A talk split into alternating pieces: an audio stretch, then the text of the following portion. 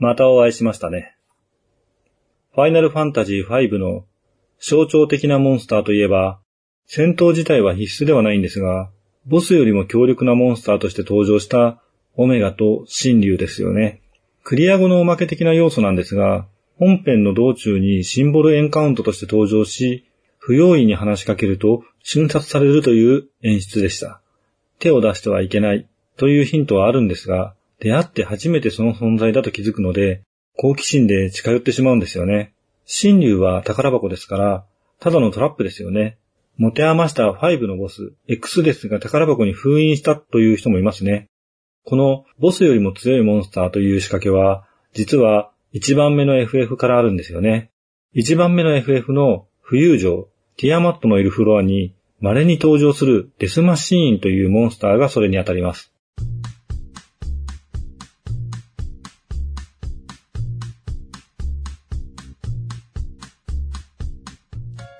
エンカウント率は非常に低い設定ですが、ラスボス並みの強さがあるんですね。デスマシーンはモンスターですが、名前の通り機械です。浮遊城にいる機械人形と同じだと考えると、ルフェインジンの技術なのかもしれません。ティアマット対策として制作されたのかもしれませんが、能力的にはティアマットを凌駕しています。本来の目的としてはうまく機能しなかったんでしょうね。制御できなかったのかもしれません。結果トラップになっちゃってますね。デスマシーンがオメガと神竜のモチーフになっているという説もあります。別の世界からやってきたものという設定ですしね。神竜はオメガを追ってやってきた竜ですが、オメガよりも少し弱いんですよね。機械兵器と対立するのはドラゴンというところも似ています。神竜なんていいもののような名前ですが、プレイヤーに戦いを挑んできますから、本当はドラゴンの女王、ティアマットからの資格なのかもしれませんね。ドラゴンの邪悪な側面を象徴するクロマティックドラゴンですね。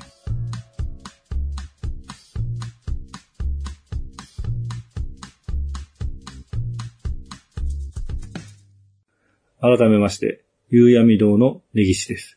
強力なモンスターというくくりだけではなく、エンカウント率が異常に低いというくくりで登場するモンスターが FF2 と3にもいます。2は鉄巨人、3は三色ドラゴンです。三色ドラゴンというのは、レッドドラゴン、グリーンドラゴン、イエロードラゴンの総称です。鉄巨人は鎧を着た巨人として登場しますが、同じ名前で機械仕掛けという設定があったりするものもあります。三色ドラゴンはイエロードラゴンは違いますが、色のついたドラゴン、色彩流を思わせる存在ですね。機械兵器とドラゴンの対立という部分も実はファイナルファンタジーにはあったんですね。ドラゴンは人類の上位生物の象徴ですし、機械は人類の技術の象徴です。SF とファンタジーという対立でもありますね。ゴジラとメカゴジラ的でもありますね。超自然と科学技術。割と昔からある対比ですね。さて、少し空いてしまいましたが、1番目の FF、とうとうクライマックスへと移ります。それぞれのカオスを討伐し、見事4つのクリスタルの解放を成し遂げたネギたち、スーパーモンク一行は、クリスタルから奪った力がカオス神殿へと向かっていることを知ります。ちょっと確認してみましょう。途中に展望窓と呼ばれる場所があり、世界を見渡せるようになっています。まあ、マップが見れるだけなんですけど、火、土、水、風、4つの力が霧のようになり、一つの場所に流れ込んでいる。四つの祭壇の中心、こここそがカオスの神殿のようだ。というメッセージが流れます。カオス神殿という名の遺跡が、カオスの神殿という全くひねりのない結末ですが、一番最初のイベント、プロローグと言っていいでしょう。それが最終決戦の場所という仕掛けですね。メーテルリンクの青い鳥みたいな感じですかね。まあ、全然違うっちゃ違いますけど、チルチルとミチルの物語ですね。いつもヘンゼルとグレーテルと迷うんですよね。こちらは貧しさのあまり子供を山に捨ててくるんですけど、なんだかんだで結局戻ってきちゃっていう話ですね。カオス神殿へ向かう前に一度クレセントレイクへ向かいましょう。十二賢者、覚えていますか？十二賢者の一部のセリフが変わっています。ルカーンとその向かって左の賢者、賢者1ですね。この二人のセリフは同じですが、時計回りに2番目の賢者から、この物語の真相を短編的に教えてくれます。では、賢者2から。四つの力は、その中心にあるカオスの神殿に集まっている。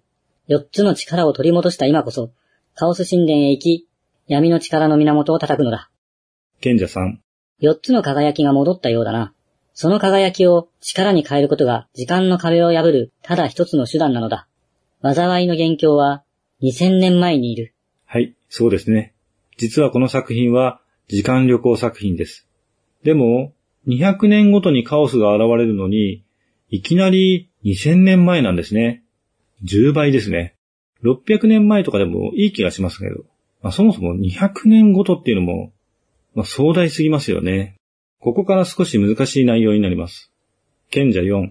そなたたちの記憶は失われたようだが、そなたたちはこの地に迷い込む前、正しい時間の流れを生きていたのだ。しかし、その時の流れは、今、この時代で突如歪んでしまった。賢者5。輪になった時の鎖、憎しみの生み出したその輪を、過去へ向かい断ち切らねばならぬ。賢者6。400年前から始まった災いの数々。しかし、これらが真に始まったのは、ほんの数日前のことに過ぎない。何者かが2000年前へと飛んだのだ。今回は結構喋りましたね。賢者6。次賢者7。時が巡っているのが見える。2000年前に飛んだ何かが世界崩壊を導いてきた。そして、2000年経った今、そやつはまた過去へ飛ぶ。永遠に繰り返される憎しみの輪廻だ。まあ言いたいことはありますが、それは全ての決着がついてからでもいいですかね。賢者8。繰り返される2000年の輪廻。憎しみの作り出す歪んだ運命。それらは全て幻想に過ぎぬ。光の戦士ならば断ち切れるはずだ。賢者9以降は同じではないかもしれませんが、真相とはあまり関係ないので省きますね。では、カオス神殿へと向かいましょう。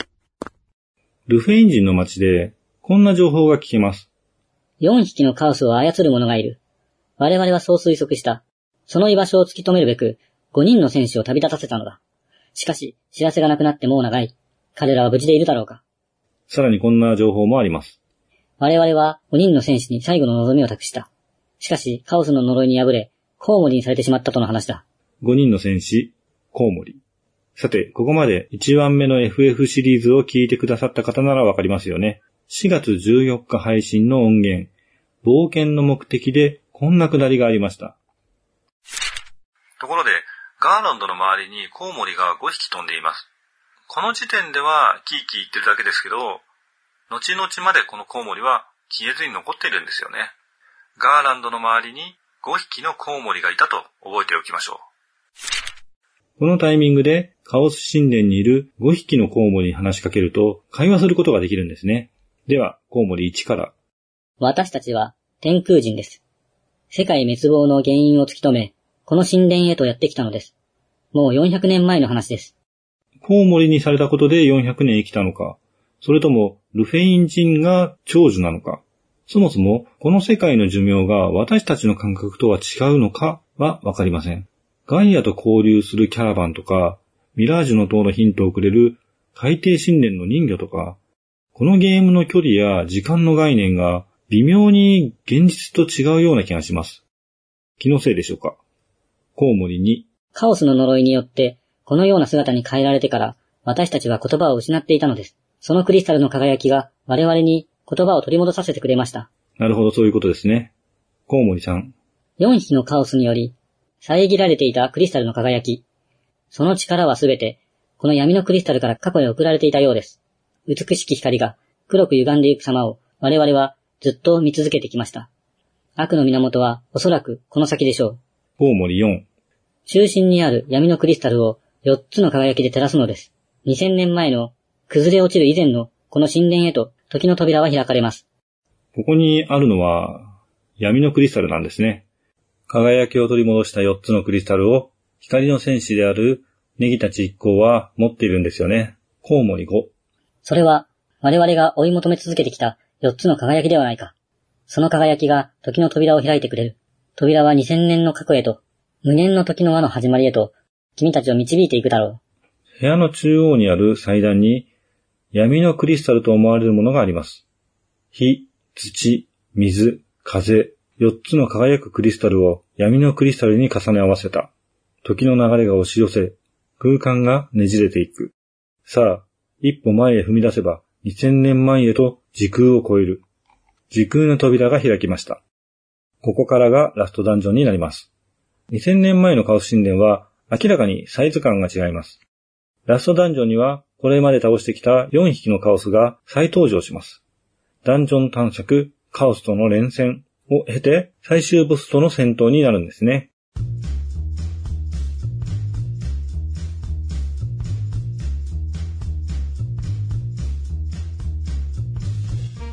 ドラゴンクエスト2でもアトラス、パズズ、ベリアルとの戦闘の後、ハーゴン戦があり、最終ボス、シドウとの戦闘でした。ドラゴンクエスト3などは、最終ボス、ゾーマの前に、キングヒドラ、バラモスブロス、バラモスゾンビと3連戦でした。グラディウスでボスオンパレードステージなんてのもありましたが、ラストダンジョンなんてのは基本雑魚も強敵ですから、そこにボス級が次々現れるのは困りますよね。ということで、途中関係ないものは挟みましたが、随分と長いシリーズテーマとなってしまいました1番目の FF ですが、次回が最終回となりそうですね。次週とは言わず、次回というのは気分によっては違う内容になることを示唆しています。わかりませんけど。それでは次回、1番目の FF 最終回、物語の結末。お楽しみに。見える憎しみの輪廻が伝説に導かれたかすかな光が我々の行く末を決める全てがこの番組は架空の中古書店、夕闇堂がお送りしました。